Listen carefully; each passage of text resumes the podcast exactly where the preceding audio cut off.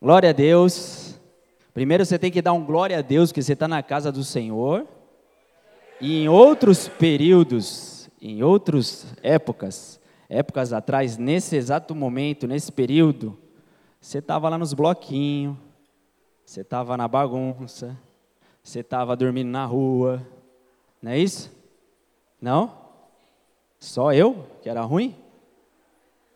Estava nos lugares que só Jesus na causa, olha como ele é bom, né, Juliano? Depois eu contar a história do Juliano para você, pastor. Hã? É testemunho, testemunho. Ser-me-eis testemunhas. Glória a Deus, porque a gente está aqui nesse exato momento, e esse é o momento então de você viver novidade de vida. Ah, o carnaval, todo mundo sabe, é a festa da carne, então é nesse exato momento que as pessoas estão alimentando apenas um ambiente daquilo que são, porque a gente não é só carne, é isso que eu vou falar hoje. Então as pessoas nesse período estão separando aí quatro dias, tentando satisfazer algo, satisfazer o coração, satisfazer os seus desejos, e aí ingerem bebida, usam droga, é, tentam se relacionar com pessoas, tentam se divertir para suprimir algo, porque estão focando apenas uma área. E a gente está aqui nesse evento, e esse evento é propício, porque título, a chamada, a estratégia é casa limpa e você é uma casa, você é um ambiente, você é um lugar, é onde o Espírito Santo quer habitar, é onde o Espírito Santo quer morar, você é o templo dele. Então, são dias onde eu preciso olhar para esse lugar, eu preciso olhar para esse espaço e permitir com que Deus trabalhe, permitir com que Deus invada. E quem aqui tem o quartinho da bagunça? Você precisa fazer analogia. Você é uma casa. O pastor Luizinho já pregou isso? Não? Você ia ministrar isso? Não? Você é uma casa. Mas quem aqui de uma casa natural, na sua casa, tem o quartinho da bagunça? Todo mundo? Ele só se revela às vezes quando vem gente em casa. Ele só aparece quando vem uma visita. Por exemplo, no meu caso é o armário da bagunça. Pastor Pablo e pastora Ju vai visitar. De última hora, toca a campainha. Quem é? Pastor Pablo. Embola tudo. Joga no armário da bagunça. É tipo de filme, quando você abre, você é coberto. E tá tudo lá. É geralmente quando vem alguém te visitar, quando você precisa arrumar sua casa rápido, que você tem aquele lugar estratégico para lançar coisas lá. E a tua expectativa é arrumar, a tua expectativa é olhar para isso depois, mas às vezes passa, passa, passa. Mas chega o dia da faxina, chega o dia da faxina oficial. E uma faxina oficial, em períodos onde a gente precisa olhar para todos os cômodos, não dá para negligenciar ou ignorar exatamente o quartinho da bagunça. Eu preciso olhar para ele, ele é o meu foco, ele é o meu objetivo. Eu quero limpar a casa, eu quero arrumar, eu quero viver uma nova realidade em Deus. Já não quero mais ser movido pelas paixões de antes, já não quero mais ser movido pelos desejos de antes. Se estou na presença de Deus, quero viver realidade nova. Se estou aqui, eu preciso viver essa realidade nova e ser um espaço completo para que Deus me supra em tudo. Então não dá para negligenciar ou ignorar aquele cantinho, não dá para negligenciar aquele quartinho que fica lá escondido. Então, no dia da faxina, da faxina oficial, eu preciso olhar para isso. E o ser humano ele é constituído por três alicerces, formas, formatos: corpo, alma, espírito. A gente é tricotômico. Eu preciso fluir nesse rio porque é um rio que Deus tem me, me inserido. Então a galera de Franca vai até falar: Meu, de novo, pastor mas é um rio onde a gente precisa andar na nossa identidade. Não adianta eu chegar aqui e falar, Pastor Pablo, eu vou fazer aquela mensagem que o Senhor pregou em 1930, você me passou. Não, é o rio dele. E se eu fizer isso, eu estou indo contra Deus, porque Deus é multiforme. A identidade dele ela é desfragmentada para entrar em cada pessoa. Então, aquilo que Deus deu para ele, eu vou me alimentar dele. Aquilo que Deus deu para mim, você vai se alimentar, e aquilo que Deus deu para você, eu vou me alimentar. Nisso a gente se torna um, a gente é corpo. E nesse movimento Deus se revela para a gente. Amém? Então eu preciso fluir nesse rio, porque é o meu rio, e a gente é formado de corpo, alma e espírito. Fala comigo, corpo, alma e espírito. E de forma natural, de forma comum, comum fluir, a gente tem facilidade em valorizar o natural, valorizar o corpo, cuidar do corpo. Você aprende a fazer isso desde criança. Você quer comer, você quer beber, você quer andar, você quer se vestir, você está com frio, você tem fomes, você tem sonhos, desejos, e você vai alimentando esse ambiente natural, teu corpo, teu físico. Você está com sede, bebe água, joga a bola, soa, volta para casa, onde você vai? Na água, e você vai alimentando então, e de uma forma natural, o corpo, ele vira muitas vezes o nosso objetivo, e é esse o objetivo de muitas pessoas que agora estão no carnaval, que agora estão em diversas partes do Brasil, celebrando uma carne, celebrando a festa da carne. É agora que eu me satisfaço, é agora que eu me realizo no natural, é agora que eu dou voz ao meu coração, aos meus desejos e vamos embora. E na grande maioria das vezes, ou a maioria das pessoas, flui nesse ambiente. Mas aí chega um determinado momento que essa festa, tudo que ela oferece, não satisfaz mais. Eu chamo de momento do vazio, todo mundo tem. Você chega num momento e você fala: Meu Deus, de novo. Fui o ano passado, fui o ano retrasado, fui o ano, ai meu, conheci uma menina, aí a gente começou a relacionar, ai me traiu, eu traí, e aí fui pro outro e tentei de novo e enjoa, enche. Você não suporta mais. Você quer algo novo. E aí você começa a olhar para outro ambiente espiritual. Há um vazio a carne não ofereceu um resultado, ele foi superficial, ele foi limitado. Você bebeu, você saiu, você usou drogas, se relacionou. Ah, naquele momento estava até legal, os amigos ali, as pessoas rindo de você, você se sentindo incluído, mas de repente você viu que era máscara, que era frágil, que não te supria. E aí você começa então a tentar encontrar Deus. E a primeira coisa é: vou para a igreja. Quem aqui feio na igreja primeiro, para se espiritualizar?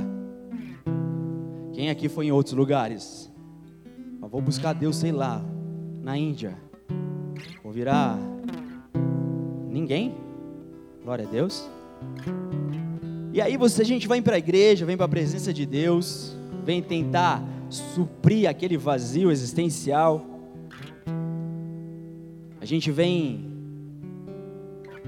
receber algo de Deus, a gente descobre que Ele é nosso Pai e que Ele traz provisão para o corpo e para o espírito. Então você recebe aquele perdão, o teu corpo foi alimentado pelo pecado e de repente você está sendo perdoado. O teu espírito estava quietinho, estava silenciado. E aí você se abre para esse Deus que é espírito e começa a se relacionar com Ele, porque Ele te perdoou, o sangue de Jesus te justificou corpo dele foi moído pela tua transgressão, ele te trouxe paz, e aí você chega na presença de Deus em paz agora, e agora você está fluindo no ambiente espiritual. E esse momento é maravilhoso, porque há então uma satisfação. Quem passou por esse momento aqui? A gente chama de primeiro amor, a gente tem que ficar, né? Você vivia tanta coisa no natural, tanta coisa tentando alimentar, tentando alimentar, e nada, de repente, o Deus que te criou se revela, te perdoa, você começa um relacionamento íntimo com Ele, e Ele te preenche, você fala: hum, tudo certo agora, nada mais importa. Só que aí, de uma forma que muitos desconhecem, a gente vê uma força nos puxando para o mesmo lugar de onde a gente saiu. A gente vê uma energia que eu não sei da onde. A gente pensa que é o Satanás às vezes te tentando. Você põe lá, tá passando a globeleza. Ainda tem isso? Tem? Tem globeleza ainda? Vigia, crente. Pegadinha, só para ver se você tá vendo. Vocês não ganharam, né? E aí você vai sentindo então essa força. Não, mas peraí, eu não quero. Eu amo a Deus, o que Ele está fazendo em mim, esse, esse movimento espiritual é, é, tudo que eu precisava, é um relacionamento com Deus íntimo, é falar com meu Pai, o meu Criador, é entender de onde eu vim, entender para onde eu vou. Isso deveria ser para mim, ou bastar para mim. mas de repente a gente começa a ver um movimento, uma força, um puxar. Abre comigo em Tiago, Tiago 1,14.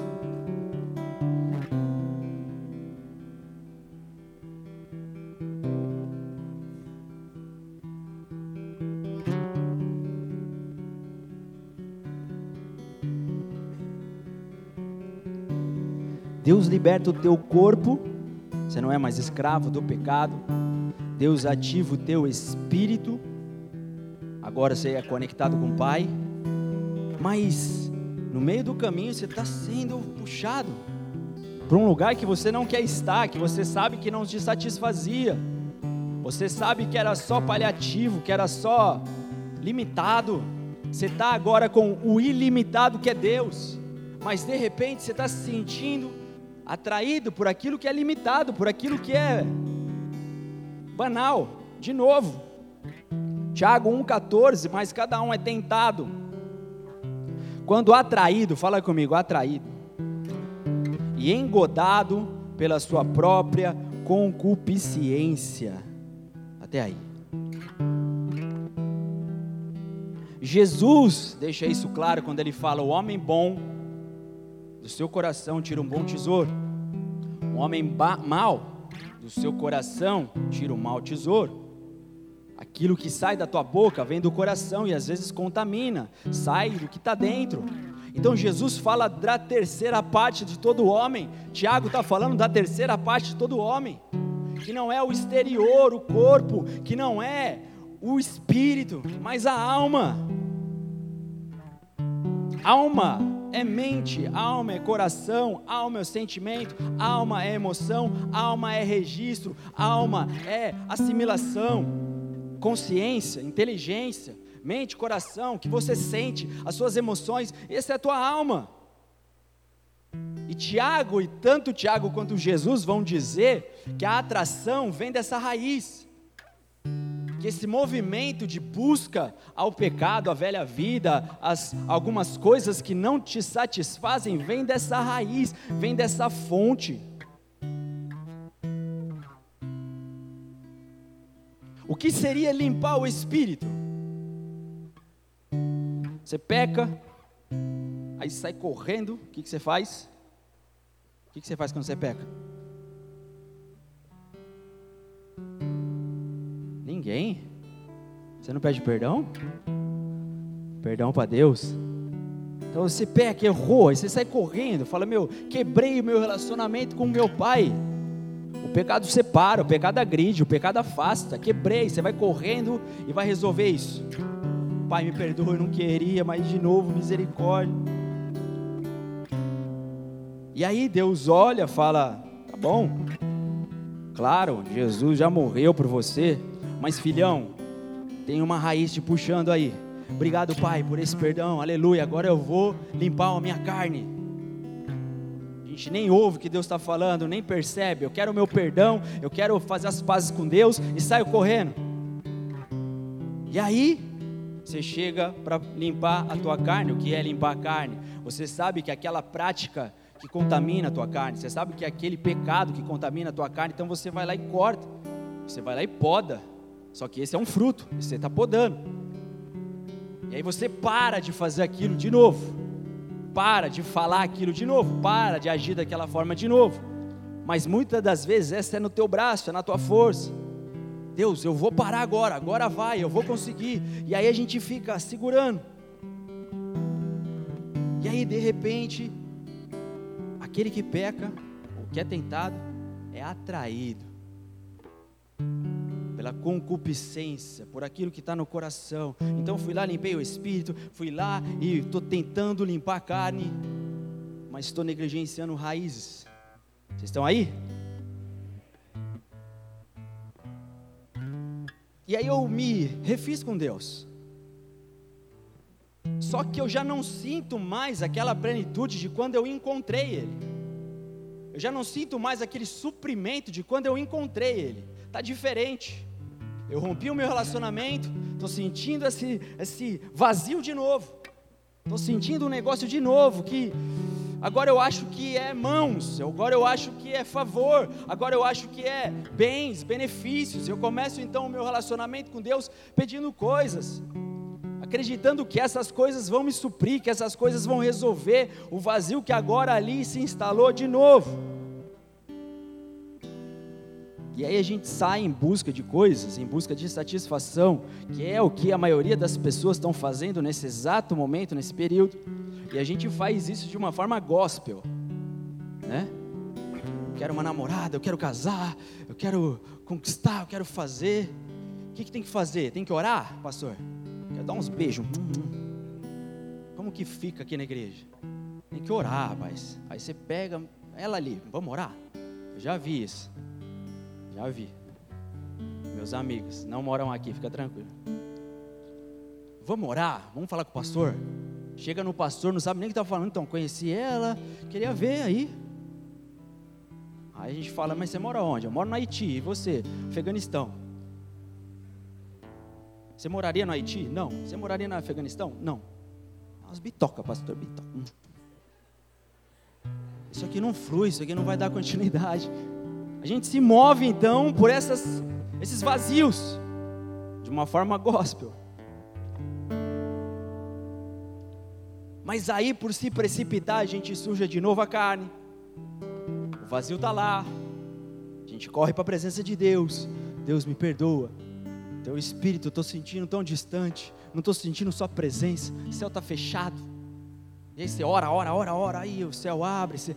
Obrigado. Agora eu vou limpar a carne. Aí você vai e para de fazer, não quero mais me relacionar também, nem na igreja. Eu vou ser santo, eu vou ser separado. Não quero mais. E Deus falando, é a raiz, negão. Mas a gente não ouve. Sai correndo. Eu não sei se você já ouviu esse termo gatilho, âncora. Quem já ouviu? Mas a alma, coração, mente, ela é toda estruturada, toda estruturada na história que você viveu. Ela é toda estruturada no teu passado. Se eu falar que eu fiz essa brincadeira em Franca, se eu cantar uma música assim, o que, que você vai lembrar? Tan tan tan tan tan tan tan tan tan tan tan tan Me ajuda. Quem? Boninho, né? Os mais velhos. Pam, pam, pam, pam, pam, pam, pam, pam, pam. O que, que é isso? O que, que vem na tua cabeça?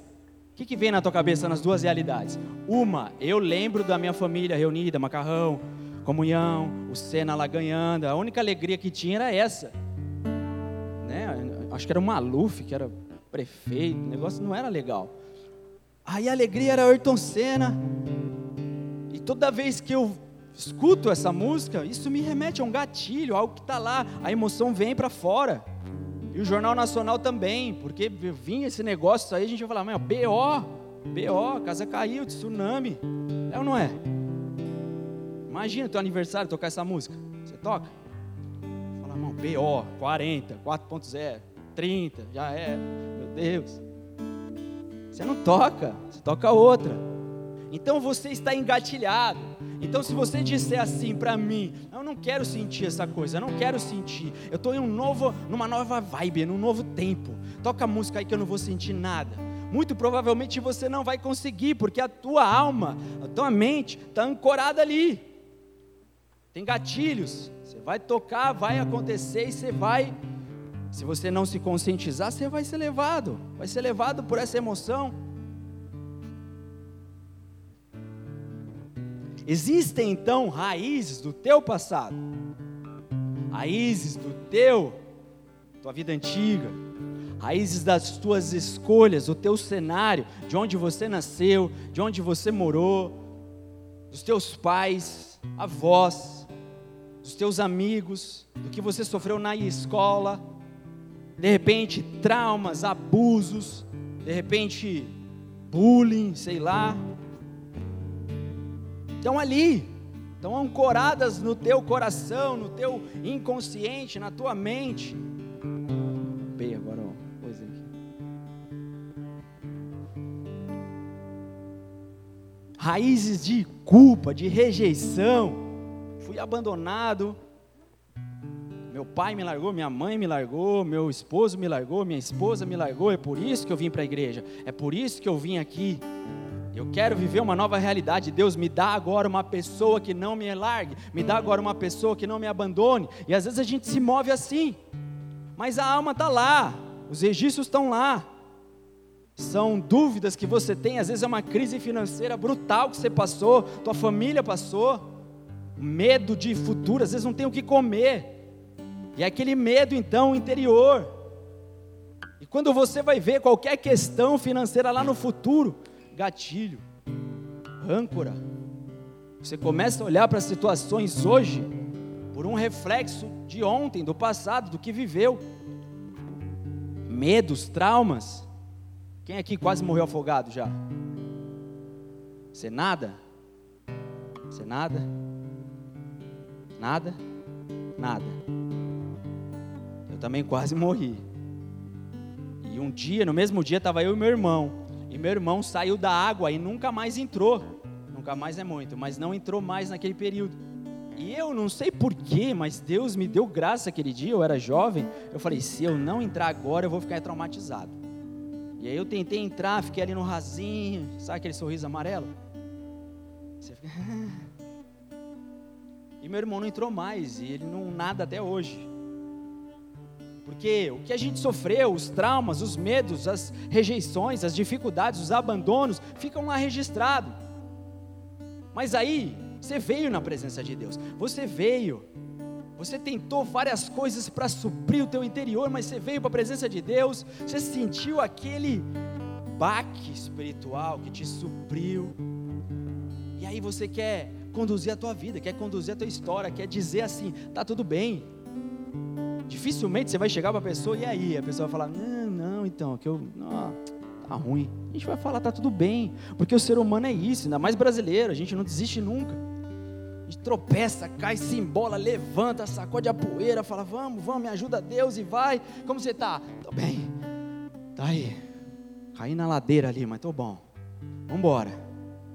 E a gente vai então nessa tendência tentando viver o melhor, porque a gente sabe que Deus tem o melhor e cada vez mais a gente vai adquirindo conhecimento, adquirindo relacionamento com a palavra, com Deus. Deus é bom, Deus é bom, Deus é bom, Deus tem o melhor, Deus tem o melhor, e a gente vai se enchendo dessa palavra.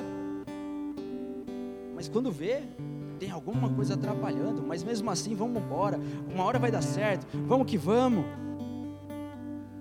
E a gente acaba desejando então vou montar uma empresa, eu vou casar, eu vou fazer isso, eu vou fazer aquilo, eu quero coisas boas, Deus tem isso para mim, mas o quartinho tá bagunçado. A gente aprende a fluir no corpo e no espírito, você que é cristão, mas a alma, as emoções estão lá, e você muitas das vezes ignorou e silenciou elas, e converteu elas. Falou, fica quieta aí, Deus não gosta de você. Agora é só no espírito, vou falar em línguas e você fica quieta aí, trauma, emoção, tudo, alma, fica quietinho aí. Se der borró aqui, eu vou orar e já era.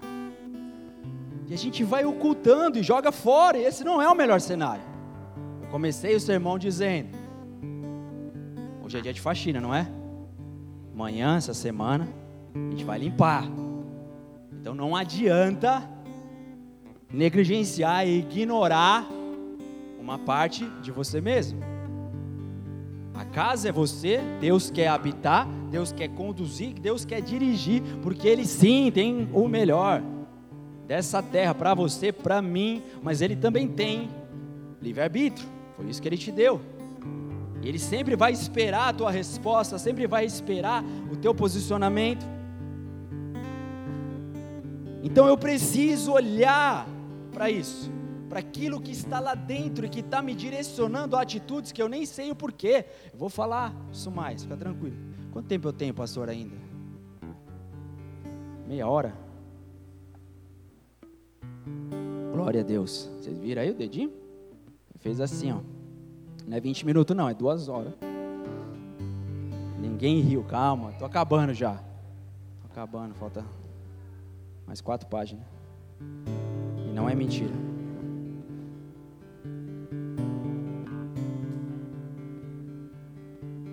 Abre comigo em 2 Coríntios 12, a gente vai ler do 7, 7 e 8.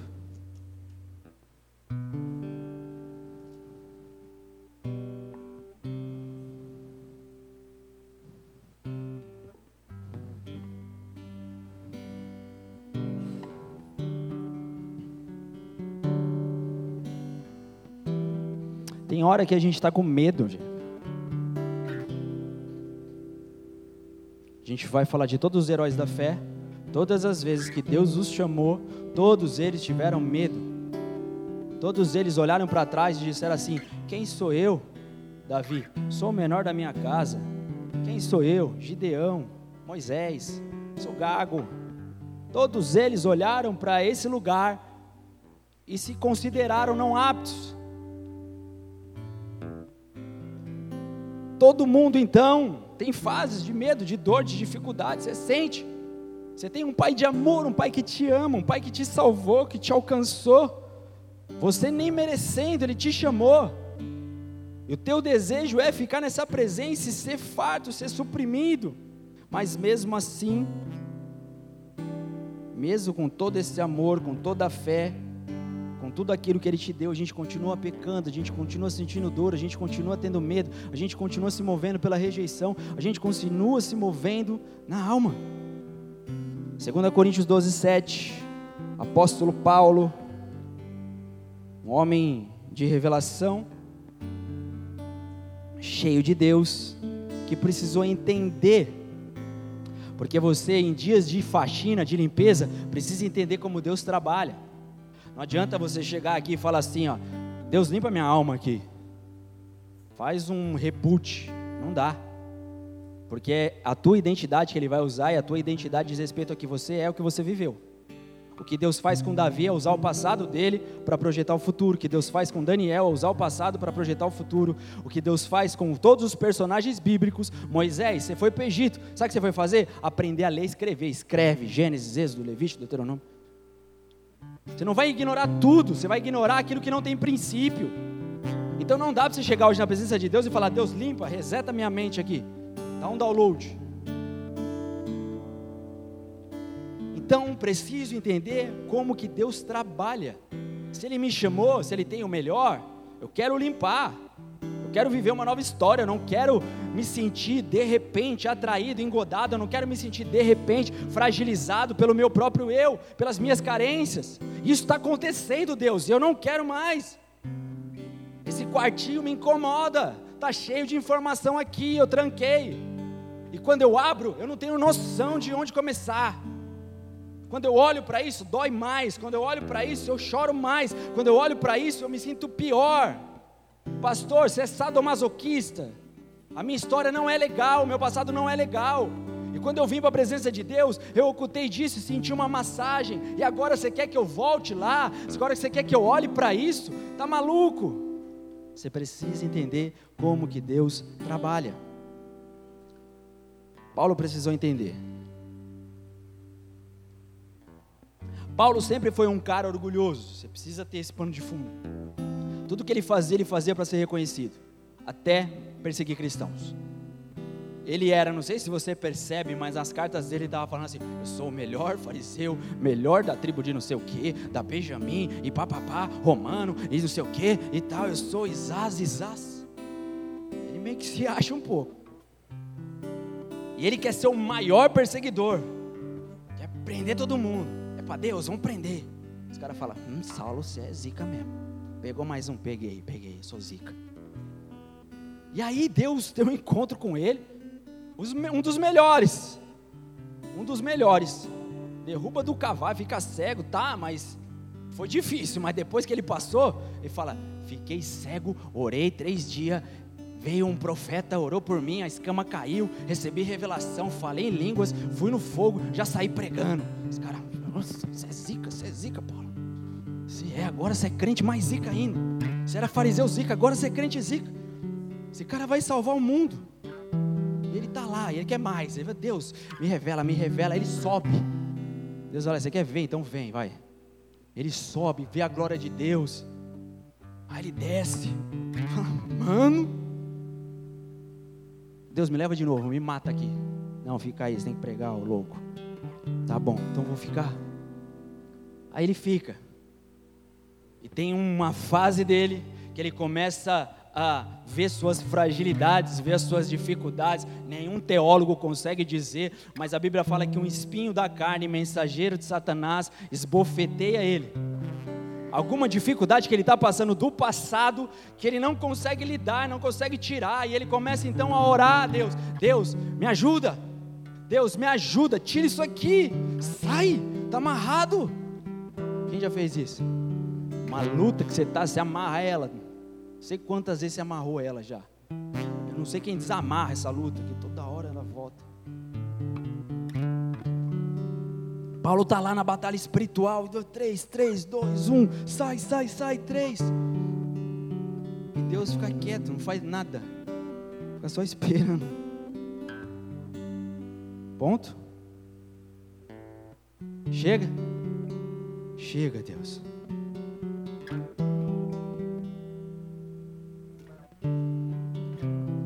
Para que eu não me ensoberbecesse, fala comigo, ensoberbecesse. Com a grandeza da revelação foi-me posto um espinho na carne, mensageiro de Satanás, para me esbofetear, a fim de que não me exalte, não me exalte, fala comigo, não me exalte. Por causa disso, três vezes pedi ao Senhor que afastasse de mim. Então ele me disse: A minha graça te basta, porque o meu poder se aperfeiçoa na fraqueza. Fala comigo, fraqueza. De boa vontade, pois, me gloriarei nas fraquezas, para que sobre mim repouse o poder de Cristo. Fala comigo, poder de Cristo. Repare que não tem provisão de Deus para uma oração de um melhor apóstolo. Ele fala, eu sou o melhor apóstolo. Deus não tem provisão. Deus não dá. Deus não faz nada. Ainda que Deus seja Jeová Jireh, o Deus que se manifesta na tua necessidade. Oh Deus, agora, agora ficou confuso. Jeová Jireh significa um Deus que se manifesta naquilo que você precisa. E é isso que acontece com Abraão. Eu vou explicar um pouquinho depois, vou tentar. Vocês estão com pressa? Quem vai para o evangelismo aí? Glória a Deus. Com vocês eu posso ficar mais. Agora a gente continua no ônibus. Só o pastor Pablo não deixar.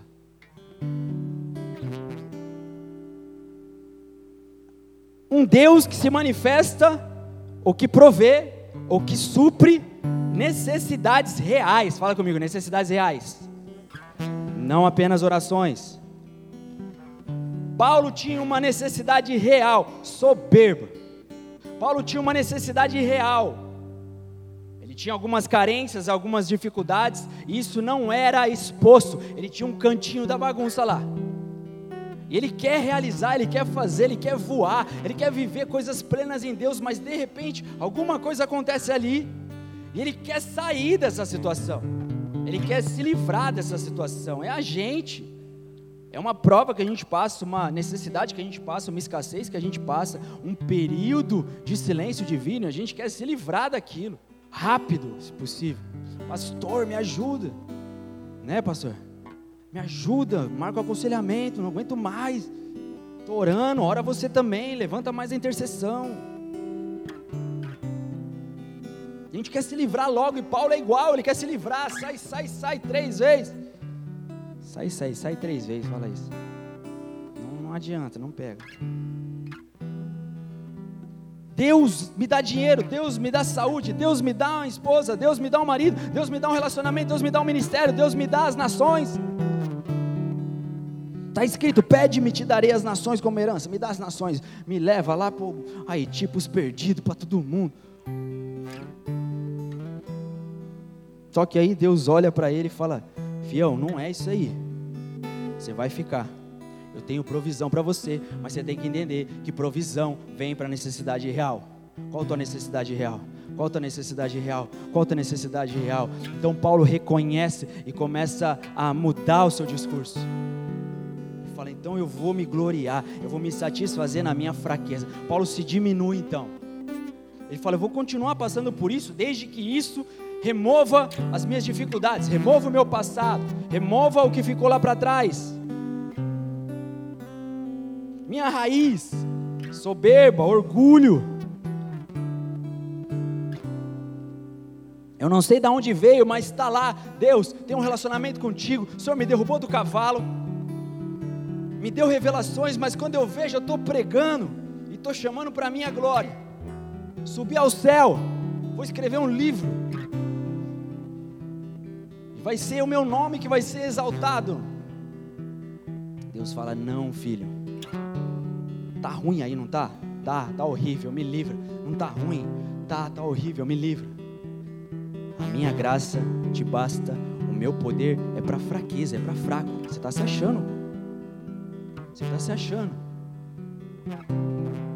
Paulo então, versículo 11: Fui nécio, sem conhecimento em gloriar-me, é o que ele diz. Paulo reconhece: eu fui tolo em ficar me achando.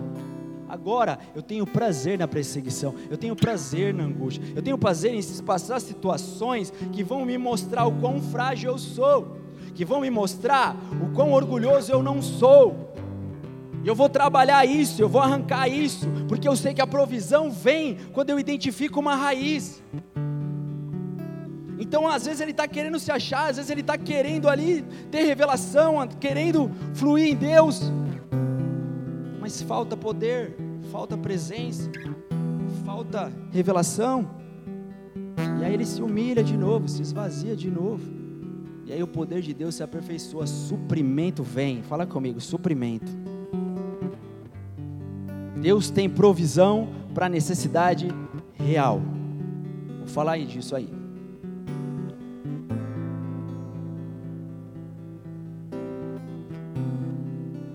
Digamos que o seu problema seja ira. Esse é o teu pecado. Você vai lá e, meu, no trânsito, já se aconselhou com o pastor, fez cura interior libertação, fez 70 semanas, mas, meu, o cara te fecha no trânsito. Quem tem essa dificuldade? Estou levantando a mão para te incentivar só. Tá xingando, tá ali quando você vê uma explosão. Eu amo Deus. Eu já pedi perdão disso 700 vezes, mas eu não consigo. Eu tento parar, isso é fruto, isso é na carne, é no natural. Eu tento que Deus me ajude. Será? Deus não tem suprimento para o teu pedido, Deus tem suprimento para a tua necessidade. E necessidade tem a ver com raiz. E onde vem essa raiz? De onde vem essa raiz? Você está ancorado nelas. Então a tua raiz não vem de você ser um ser humano horrível, esquece isso. Não existe isso, foi Deus que te fez. Tem a ver com o passado horrível muitas vezes. Então a tua raiz é o teu cenário em casa de violência, o ver o pai, o ver a mãe, o ver realidades violentas desde a infância, o viver isso, o criticar isso e o falar, eu vou ser diferente. Aí a gente vai tentando fazer, vai tentando lidar com a vida, mas quando vai ver, traído e engodado pela concupiscência, pelo registro, por aquilo que está dentro. Peço perdão, vou lá, tento segurar, e aí. Ah! E Deus está falando, eu tenho um suprimento para você. Mas ó, olha para trás. Quem são os seus agressores? Quem são os seus agressores? Eu quero te ensinar a perdoar. É isso. Deus não te perdoou, você nem merecendo. Isso é provisão. Deus tem provisão para necessidade. Às vezes a gente quer colocar Deus onde Ele não quer estar. Porque Deus não vai ficar podando frutos. Deus quer trabalhar a raiz, é mais fácil, é mais rápido, é mais efetivo. Deus é inteligente. A gente que às vezes se lasca. Deus quer trabalhar com raiz, porque cortou raiz, já era. Mas você precisa identificar ela. Então por que, que eu reajo assim? Olha para trás. Paulo, você tem que olhar para trás. Não, não, sai, sai, sai, sai. Olha para trás, Paulo. Está se achando. Você está com o mesmo incenso, o mesmo fermento que quando você queria ser o melhor dos apóstolos. Vou revelar mais nada. Não, Deus, não, Deus. Vou me gloriar na fraqueza, para que em mim habite o poder. Quero suprimento. E ele começa a ser cheio, ser pleno. E ele pensa assim: a presença de Deus é muito mais valiosa do que qualquer elogio de um ser humano. Isso é suprimento. Fala comigo, suprimento. A raiz então da minha ira é meu ódio ao meu pai. Eu não concordo que ele me batia. Eu não concordo nisso. Você acha que seu pai é mau também? Eu lembro de um dia que meu pai deu um tapa na cara do meu irmão e ele olhei na cara do meu pai e eu vi na cara dele ele se arrependendo. Na hora. Momento de explosão e pau! Meu irmão olhou, já chorou. Adulto já. Aí eu olhei, olhei para a cara do meu pai, meu pai. Os dois ficam mudo, relacionamento rompido. Quem fica violento agora? Meu irmão. Estão aí? Então o que, que eu falo? Deus, tira a violência de mim? Não, libera os agressores. Vai trabalhar com as âncoras, vai trabalhar com os gatilhos, vai trabalhar com o que está lá dentro, que está registrado. Vai trabalhar ali, vai falar: eu vou liberar os meus agressores, eu vou perdoar, eu vou trabalhar exatamente isso. A minha raiz está na alma. Eu tinha um gato, um gato pulou pela janela, a janela bateu. Pulou pela janela, bateu no vidro do fogão. Meu irmão estava lá de manhã, fervendo água. A água caiu tudo na barriga dele, queimou, aquela correria, segundo grau, gruda, gruda gruda a camisa, vê meu irmão chorando, vai para o hospital, volta, sutura ali, vários e vários e vários meses, ele ficou com marca até hoje, hoje a marca é leve. E aí, vida que segue, mas eu tô com essa âncora. E aí, peguei um gato, pego ele na rua, aqui Satanás, vou te pegar. Sem saber, eu tô lá na escada da minha casa estrangulando um gato. Meu pai fala: O que, que é isso, moleque? Eu, não, nada. Peguei um gato, dei tanta bica nele uma vez. Depois eu fiquei lá, tadinho. Chorei com o gato. Dei bica nele que ele fez até cocô. Eu amava gato, eu amo gato. Estou dando bica no gato. O gato fez cocô de medo de mim, eu comecei a chorar. Por que Deus me perdoa? Que violência. Não quero mais. Aí, fui lembrar, eu sei porque que eu tenho ódio de gato. Quando eu vejo gato, eu vejo o sofrimento do meu irmão. Para mim, todo gato é o que faz sofrer. Isso é lá na alma, vocês estão comigo? Isso é lá embaixo, é lá. Então por que, que você se move? Você não é um ser humano ruim, tira isso da tua cabeça. Você não é um crápula, você não é. Ai, sou, ah, sabe a sua oração? Você vai lá e, meu, nossa, pé na jaca. Ah, Deus, me leva. Não aguento mais. Olhei para isso, o gatinho. O Vandame, meu Deus, a gente tem um gato chamado Vandame. O bicho mimado. A gente gosta tanto, mas se eu não trabalho a minha alma, eu ia pegar o Vandame, Joaquim na, na surdina. A pastora saiu, já mas é só carinho, é só amor, porque trata a raiz. Vocês estão aí? Meu problema é na área emocional, pastor. Esse é o alvo das minhas orações, esse é minha, meu vazio.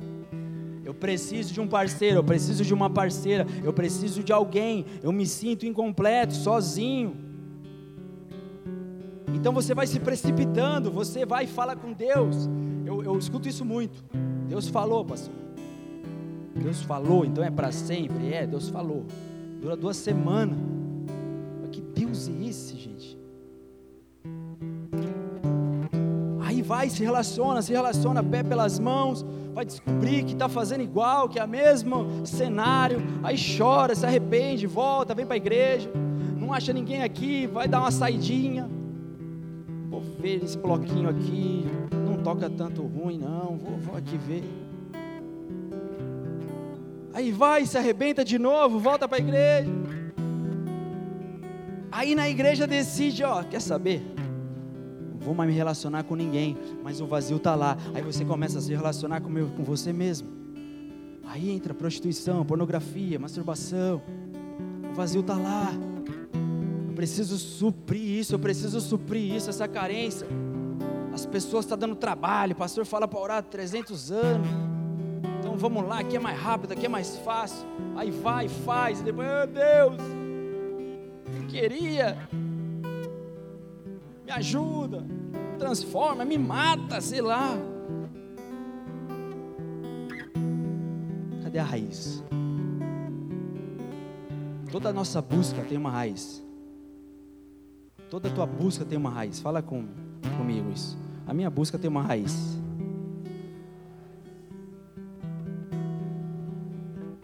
Essa tua carência emocional, ela não tem a ver com parceiro ou uma parceira, tem a ver com o abandono que você sofreu, tem a ver com as raízes lá do passado, tem a ver com as rejeições que você sofreu. Às vezes nasce um irmão que é mais amado que você, você não se sente amado pelo papai, pela mamãe, se sente odiado, fica querendo comprar o amor deles toda hora. Olha que eu fiz o desenho do carro. Vai falar, ah, tá bom. Vai estudar. Você, hum. Isso vai somando, somando, somando, somando, somando. Você vira um adulto. Nunca conseguiu receber o amor do pai, porque você acha que receber amor de pai e de mãe, ele ficar passando a mão na tua cabeça, ele ficar te abraçando. Ou então, a tragédia levou ele, a tragédia levou ela. Às vezes é antes, às vezes é, é recente, você está na escola, todo mundo tem pai, você não. Todo mundo tem mãe, você não. Falta aquele amor, falta aquele lugar na minha existência, dentro de mim, aí eu cresço um adulto carente, sem aquela revelação, sem aquela aliança. E aí eu vou buscar pessoas, vou buscar cenários, eu vou buscar elogios, eu vou buscar ser o melhor no trabalho para ser reconhecido, eu vou buscar, buscar, buscar, buscar, mas não é raiz. Eu peço para Deus, Deus me dá, me dá, me dá, varão, varô, casamento. Deus está falando, não dá. Você vai migrar a tua carência para dentro do relacionamento. Vocês estão aí? Aí você vira um marido possessivo, uma esposa ciumenta. Você quer 100% para você, você quer 100% controlar. Você não se satisfaz com o que você recebe, porque no fundo ainda tem um vazio ali dentro, na alma. Eu estou entrando num relacionamento, mas ignorei a caixinha, o lugar, a sala da bagunça. Deus tem suprimento para essa raiz. Ele é o teu Pai. Jesus ele vem e sinaliza assim. Vocês vão orar assim, Pai Nosso. Ah, quem é esse? Chama Deus de Pai. Pai Nosso que estás nos céus. Deus então, Ele é o supridor. Quando você reconhece essa dificuldade, enquanto você chega na presença de Deus e fala, me dá uma pessoa, Deus está querendo ser essa pessoa para você. Então não há suprimento. Porque Deus não dá suprimento para necessidade, para pedido, Ele dá suprimento para necessidade real. Ele está olhando para você falando: tem um buraquinho aí, tem uma falta aí, tem algo aí que eu quero suprir, eu tenho suprimento, mas se abra, reconheça, reconheça que a falta que você tem é do teu pai, é da tua mãe. A falta que você tem vem do abandono, a falta que você tem vem da rejeição, a falta que você tem vem desses cenários. Então vem buscar em mim suprimento. Eu sou essa pessoa. Seu pai é vivo, sua mãe é vivo, vai lá. Troca ideia. Ama você. Libera perdão você. Libera palavras você. Trata as tuas raízes.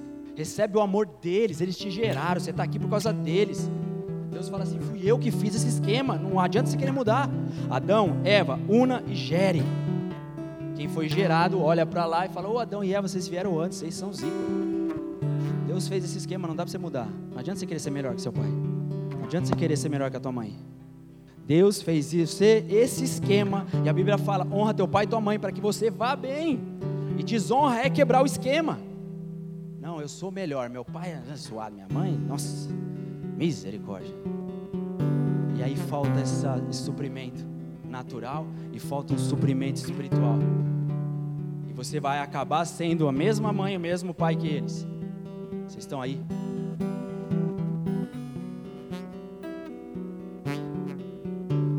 O reino de Deus não é comida nem bebida, mas justiça, paz e alegria no Espírito Santo. Romanos 14, 17. Desejo de Deus é trazer alegria. O desejo de Deus é suprimento. É Deus dizendo através de Paulo: olha, vocês estão buscando coisas Mas Deus é essa coisa. E quando Deus se manifesta nessa coisa, Ele traz alegria dentro de você, paz dentro de você. Então, para a tua carência, para a tua carência emocional, paterna, Deus é o teu Pai. Para os teus traumas, Deus é cura, Deus é transformação. Para o teu medo, o amor dele lança fora o medo. Ele quer trabalhar provisão para a raiz. Então você precisa se entender e entender os porquês do teu movimento. Qual que é o teu problema pior? Você vai eliminar um por um. Qual que é o teu problema pior? Qual que é a tua pior dificuldade? Para Paulo é a soberba. Para Abraão é agora o filho. Está se achando com Isaac. Cara de oração, cara de busca. E agora ele tem Isaac. Ele vai, meu filhinho, ó, meu troféu. Quem te deu? Não interessa. É meu troféu, meu troféu. E aí Deus fala: Vem, sobe o sacrifício, Abraão, sobe o monte. Esse negócio aí está te atrapalhando. Você precisa entender quem veio antes. Abraão vai lá, leva Isaac, fala: Meu Deus, vai prover, sei lá. Sacrifica aquilo, porque ele não quer, não quer fluir em sua raiz. Ele reconhece que aquilo que ele estava fazendo é errado, prejudicava, ia gerar uma consequência ruim. Ele reconhece, eu vou tratar isso. Vai lá, sobe no monte, bota Isaac lá para ser sacrificado, pega a faca. Ah! O anjo vem e fala: Para, ergue os olhos cordeiro está lá. Provisão. Você não precisa matar. Estou aqui com provisão para você. Você entendeu o recado. Você entendeu. Para de se achar. Coloque eu em primeiro. E eu vou suprir o que você precisar. O que você precisar. Eu sou Jeová Jireh. O que você precisar. Está difícil perdoar? Eu supro. Está difícil olhar para essa dor e sentir a cura? Eu curo. Tá difícil olhar para teu pai, para tua mãe e enxergar eles de uma forma humana? Eu te ajudo, mas vem para o monte me procurar, para tratar as tuas raízes, para entregar elas na minha mão, para entregar elas no meu altar. Sabe o que Davi faz? Ele olha para a alma dele e vê que a alma dele não está muito bem. Ele fala assim: Por que você está abatido, a minha alma? Salmo 42. Por que, que você está batida? Que você está perturbada? Espera em Deus. Eu ainda vou louvar Ele. Então Davi sabe que tem provisão e Davi sabe que tem uma raiz na alma. Ele começa a olhar para ela, começa a falar com a alma. Aquieta minha alma. Ainda louvarei o Deus meu, Rei meu. Tem hora que você tem que falar com você mesmo. Por que você está indo buscar? Por que essa é a tua dificuldade maior?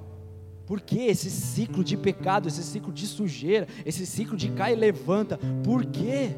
Qual é a raiz? Da onde veio isso? Que tipo de carência tem aí? Olha para o teu passado, olha para trás. Deus tem suprimento para essa dor. Feche os seus olhos, curva a tua cabeça.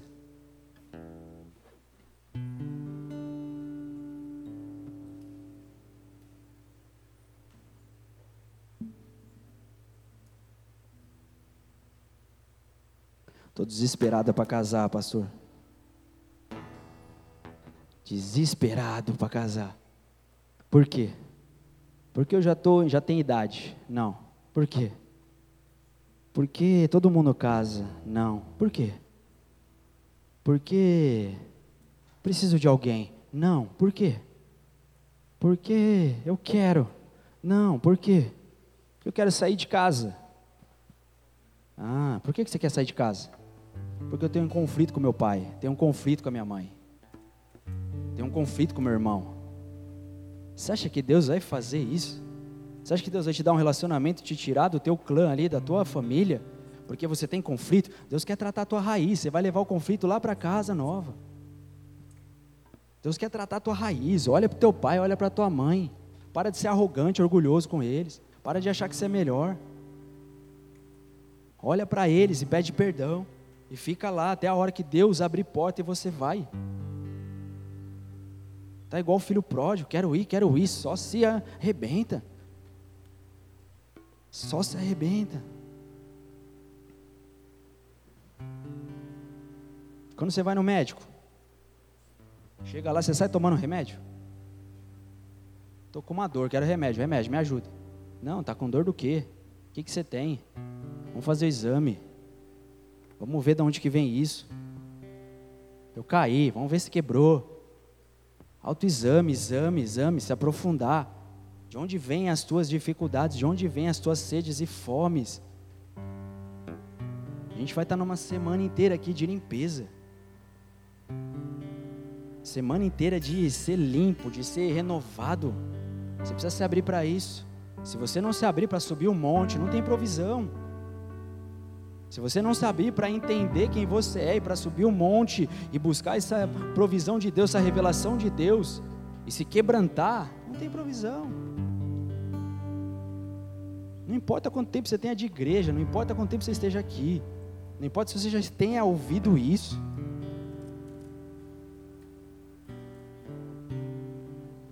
Está na hora de arrumar o quarto, cantinho da bagunça, está na hora de limpar, está na hora de olhar para isso. Talvez você tenha sido tocado, tocada na infância. Isso trouxe uma disfunção sexual, isso trouxe um apetite desordenado. Isso trouxe uma disfunção até de sexo. Você não sabe por que você sente, você não sabe por que você é impelido, você não sabe por que você tem esse desejo. Mas está lá, está essa raiz. Você precisa olhar para ela e liberar os teus agressores. E se perdoar. Tem pessoas que se sentem culpados, culpadas, sujas. Se perdoa. O amor do Pai está aqui. Ele é a provisão. Abraão olha, estende o olho e está o cordeiro lá, o Cristo. Jesus em tudo foi tentado para poder interceder agora. Ele é provisão para necessidades reais. Esquece o exterior. Fariseus, vocês estão limpando o exterior do prato, do copo. Vocês, vocês se preocupam com, com a fachada. Vocês se preocupam em mostrar a Bíblia. Vocês se preocupam com essas coisas. Mas por dentro. Mulher samaritana chega, tem uns cinco maridos. Carentona. Jesus fala: Eu tenho água. Água viva. Eu tenho sede de relacionamento. Eu quero casar. Eu quero, quero, quero. Cadê seus maridos? Não, tinha cinco. Agora estou com outro traste lá. Não peça para nada mas eu tenho provisão. Não é disso que você precisa. Eu tenho provisão, eu sou cordeiro, eu sou água viva. Não é disso que você precisa. Toda vez que você identifica as suas dificuldades, você começa a buscar Deus pelo que Ele é, não porque Ele pode dar. É isso que Paulo está fazendo. Ele não busca Deus pelo que Ele pode dar. Ele começa a buscar Deus pelo que Ele é agora. A graça de Deus me passa, por isso eu quero ela. Eu não vou me gloriar mais, eu não vou me achar mais. Em toda hora eu quero estar quebrantadinho para buscar essa graça, buscar esse poder. Quando você entende e olha para a tua dor e vê as suas dificuldades e sabe que Ele é provisão, você busca Deus pelo movimento certo. Ele quer curar a tua emoção, Ele quer curar o teu coração. Ele quer limpar o teu coração. Ele pode fazer isso sim, mas não de uma forma banal, genérica. Limpa minha alma. Não é assim que funciona. Você vai lá no momento de dor, para que ele vá e apresente o cordeiro. Abraão, é Isaac em troca do cordeiro, não tem negócio. O que você precisa agora? Preciso de algo para sacrificar. Está aqui.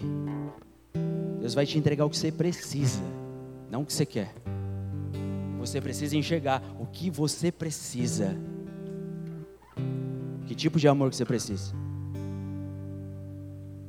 O que, você veio buscar? O que, você fez no ano passado, no ano retrasado, nesse momento? O que, que você buscou? Quais foram os teus apetites? Qual foi o seu movimento? Há uma raiz aí. Pega essa raiz e leva para o altar. Pega essa raiz e leva para o monte. Fala, Deus, vem com suprimento aqui. Eu estou carente, eu estou necessitado. Vem com suprimento aqui. Reconhece isso. Para de maquiar. Isso aí não chama a atenção de Deus, não. Fariseus são completamente maquiados. Não chamou a atenção de Jesus, não.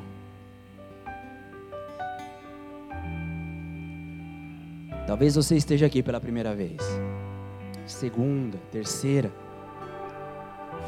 Você veio para um evento onde Deus vai te virar do avesso mesmo. Talvez você tenha entendido alguns movimentos teus, alguns porquês teus, e tenha entendido que você precisa se relacionar com Deus. Mas tem uma outra coisa que eu preciso te dizer: não há relacionamento com Deus sem um mediador, sem alguém no meio. Porque o pecado, como essência, nos separa de Deus, não tem. E talvez você tenha entrado aqui até se questionado o teu tipo de relacionamento com Deus, se culpado. Eu não consigo orar, não sei orar, a galera está adorando aqui, eu não consigo. Porque todo homem pecou e separado está de Deus, sendo redimido pelo sangue que há em Cristo Jesus. Então, a menos que você coloque os teus olhos em Jesus, a tua fé em Jesus e receba o sangue dele, o perdão dele, não há relacionamento. Então, antes de você buscar provisão, cura para os teus traumas, você precisa buscar aliança com teu pai. É essa provisão que você precisa e Deus trouxe ela por meio de Jesus Cristo. Deus amou o mundo de tal forma que deu seu Filho unigênito para todo aquele que nele crê, não pereça, mas tenha vida eterna. E o que você precisa, como premissa hoje, é eternidade, é aliança com Deus. Mas isso só acontece por meio da fé. Fé é um dom, e Deus te trouxe aqui. Jesus disse: Aquele que me confessar diante dos homens, eu vou confessar ele diante do Pai que está no céu. Aquele que me negar diante dos homens, eu vou negar ele diante do Pai que está no céu. Então você precisa confessá-lo. Eu quero te ajudar nessa noite. Ele é vivo, Ele está aqui. Você sentiu no meio do louvor, você sentiu no meio da adoração, mas agora Ele quer se revelar a você. E esse encontro acontece quando você verbaliza: Jesus, eu creio. Só isso. Quando você declara Jesus, eu creio, a Bíblia fala que todo aquele que confessa Jesus recebe poder para ser feito filho de Deus. A saber, aquele que crê no seu nome, e porque sois filhos, você é adotado. Deus quer te adotar hoje. O pecado te fez abortivo e Deus quer te adotar hoje. Se você é essa pessoa, entrou aqui pela primeira vez, todos de olhos fechados, quero te fazer um convite, te ajudar nessa hora. Erga a tua mão para o alto. Fala, Jesus, eu quero. Jesus, eu recebo. Jesus, eu preciso. Jesus, tu és a provisão que eu preciso. Eu quero Deus. Eu estou naquela fase de estar cansado do meu passado. Eu quero o espiritual. A carne não me satisfaz mais. Eu quero o espiritual. Repete assim comigo, Senhor Jesus. Nessa noite, eu reconheço a minha distância mas reconheço a provisão. O Pai proveu esse encontro, o sangue, o perdão. Por isso eu declaro nessa noite: eu creio em Ti, Jesus. Creio que Tu és o Filho de Deus. Morreu numa cruz, mas ressuscitou, está vivo. Escreve meu nome no Teu livro, me marca com Teu Espírito me dá experiências novas e regeneradoras, porque eu me moverei E por me fé E eu me moverei por fé e não por vista, e não por vista. em nome de Jesus. Em nome de Jesus. Aleluia. Se você é essa pessoa que fez essa oração, galera, no final do culto quer anotar o teu nome e teu telefone, te chamar para os eventos da casa, te chamar para uma célula. A Bíblia chama esse momento de novo nascimento. Então, de uma forma didática, você está novinho na fé, você é um bebê. E a gente quer, como igreja, te ajudar a crescer em Deus. E a nossa única forma é fazer um contato com você, tentar te acompanhar. Boas-vindas está aqui na frente, faz isso depois no final do culto. Amém? Fica de pé no seu lugar.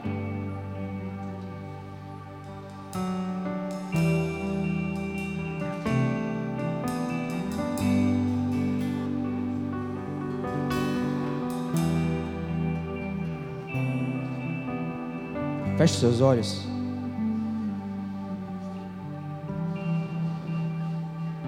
Esse é um momento só teu, só teu, só teu. Esquece, você fala, ai meu, meu amigo devia ter ouvido, fulano, ciclano, meu pai. É teu. ele é individualizado, ele é personalizado, porque a tua história é personalizada. Então não importa, não importa quem você seja. Lembra agora dos teus desejos, dificuldades, sedes, fomes, que te move às vezes a gastar dinheiro, que te move às vezes a consumir, que te move às vezes a prostituição, que te move. Qual que é a tua dificuldade para com Deus? Que te move a gastar tempo? Que te move? Agora você vai identificar por que que você se move. Olha para trás. Deus quer quebrantar o seu coração. Ele não resiste a um coração quebrantado e contrito. É isso que Paulo descobre. E Paulo entende que algumas situações quebrantam o ser dele, quebrantam o interior dele, fazem ele olhar para ele mesmo, fazem ele olhar para a fragilidade dele, buscar provisão. Se você está aqui em autossuficiência, você se supre, você está num alto engano. Deus é o teu suprimento. Estou bem financeiramente, estou bem assim, estou bem, estou bem. Deus vai te conduzir a um momento de quebrantamento. Então faz isso agora. Faz isso agora. Apresenta para Ele a tua necessidade. Eu preciso de Ti. O teu poder se aperfeiçoa na minha fraqueza. Qual é a tua fraqueza? Quando eu comecei a liberar essa palavra, pessoas vieram ao teu coração, pessoas vieram à tua mente, te feriram e você feriu. Pessoas apareceram aí no teu na tua mente, surgiram aí lá do fundo da alma. Situações apareceram. Apresenta para Deus, fala: "Deus, é isso, me ajuda. Eu quero ir lá e consertar, eu quero ir lá e pedir perdão. Me ajuda a ver diferente, Pai. Eu estou vendo essa situação assim. Eu odeio essa pessoa, eu odeio esse, eu odeio essa, eu odeio isso que aconteceu. Me ajuda. Ele é provisão para a tua necessidade. Ele é cura para a tua necessidade. Ele é cura para a necessidade real. Ele quer te ajudar, ele quer te ajudar, ele quer te limpar. Raiz é o mais difícil mesmo, mas é ele que quer arrancar. É o que João Batista fala: o machado já tapou essa raiz. É o Cristo que está vindo. Jesus olha para a figueira, a figueira não dá fruto, ele vai lá e amaldiçoa, ela seca. Quando você coloca Jesus, quando você coloca o Cristo na tua raiz, ela vai secar, porque Ele é provisão para a tua dificuldade. Feche os teus olhos, não seja roubado agora. Começa a apresentar a tua vida diante de Deus e a tua necessidade agora. A gente vai fazer isso por meio de um louvor. Você já está acostumado a isso, mas faz isso agora de uma maneira individual. Individual. Esquece quem está à tua direita, à tua esquerda. É tempo de limpar a casa. Você é casa, você é morada, você é habitação. Você é onde o Espírito Santo está e Deus está olhando a tua dor, Deus está olhando os teus medos e traumas, porque o Espírito Santo está aí desde o momento que você levantou a mão. Ele só está esperando um sinal teu, Ele só está esperando uma sinalização tua. É isso, Espírito Santo, que eu preciso, é essa provisão que eu preciso vem me tocar. Eu quero que o Senhor seja suficiente. O resto é um adendo. Ele é suficiente, Ele é o teu marido, Ele é o teu pai, Ele é ouro e prata, Ele é ouro, Ele é veste, Ele é colírio, Ele faz você te enxergar. Ele te reveste, cobre nudez. Ele é tudo que você precisa, tudo que você precisa. Você não precisa de nenhum aditivo, nenhum aditivo. Tudo que o homem criou, nada, nada, nada. É ele, é ele, é ele. Tudo isso é distração. Tudo isso é distração. Você sabe como é que funciona. Você já se envolveu com isso. A mais, a mais. O que, que você precisa, Abraão? Algo para sacrificar. Toma um cordeiro, toma um cordeiro, toma um cordeiro, toma um cordeiro. O que, que você precisa? Pega o cordeiro. Deixa Ele entrar no mais profundo da tua alma, abrindo os porões. Coloca para fora. Se você precisar, libera um perdão agora pro teu pai, pra tua mãe, para quem te agrediu. Faz isso de forma verbal. Deixa o Espírito Santo ver. Tira do porão, é dia de limpar. Tira do porão, é dia de limpar. É curar a ferida, tá aberta aí. O apóstolo Paulo diz: Eu tenho marcas de Cristo, elas são cicatrizes, porque elas mostram que eu passei processos profundos. Mas fui curado, Ele me supriu, a graça sempre me bastou. Ele começa a olhar para o passado e mostrar as cicatrizes. É isso que Deus quer fazer. Que a tua vida seja um testemunho, que o teu passado seja um testemunho, não um fantasma. Que o teu passado seja um testemunho. Ele quer tocar aí não é um fantasma, é testemunho. Deixa Ele curar, deixa Ele curar. Espírito Santo, precisamos de Ti. Precisamos do Teu rio aqui, precisamos da Tua voz que nos leva, a Tua voz que levou Abraão ao monte, a Tua voz que levou Jesus ao deserto, a Tua voz que levou o povo de Israel ao deserto, a Tua voz que nos conduz. Espírito Santo de Deus, conduz a tua igreja, o Senhor conhece a história. Nós temos dificuldades de assumir dificuldades. Conduz-nos, Deus, conduz Espírito Santo, conduz-nos ao lugar de provisão, ao monte da provisão, ao monte da revelação de quem Tu és em plenitude, ao monte da revelação de quem Tu és em plenitude. Toma os teus filhos nesta noite. Jesus, tu és a provisão que precisamos. Vem preencher os corações. E vem não apenas hoje, mas todos esses dias. Trazer à memória aquilo que precisa ser trazido. Consertar aquilo que precisa ser consertado. Curar aquilo que precisa ser curado. E trabalhar aquilo que precisamos trabalhar. Nos ajuda, Espírito Santo. Chama para fora. A tua palavra é sempre uma espada cortante que divide alma e espírito. Ela nos ensina a separar o que é espiritual e o que é alma. Ela nos ensina a separar a provisão da raiz. E a tua palavra foi liberada, e tu és Jesus, o Verbo, a palavra encarnada. Vai de encontro agora. São teus filhos já, tem o selo do Espírito já mas nós queremos plenitude para todas as áreas, para tudo aquilo que somos, que o Senhor venha nos tomar e nos preencher. É isso que o Senhor fez com Paulo. Eu não quero só a tua história farisaica, eu não quero só a tua disposição. Eu quero tudo, todo o teu coração, tudo que você é. Eu quero tudo, eu quero tudo. Eu quero tudo, eu quero tudo, eu quero te curar, eu quero tirar os seus efeitos, as suas falhas, eu quero tirar os teus vazios, eu quero te curar. Adora Ele, adora Ele, adora Ele. Adora Ele, adora Ele, Ele está aqui. Adora Ele, adora Ele.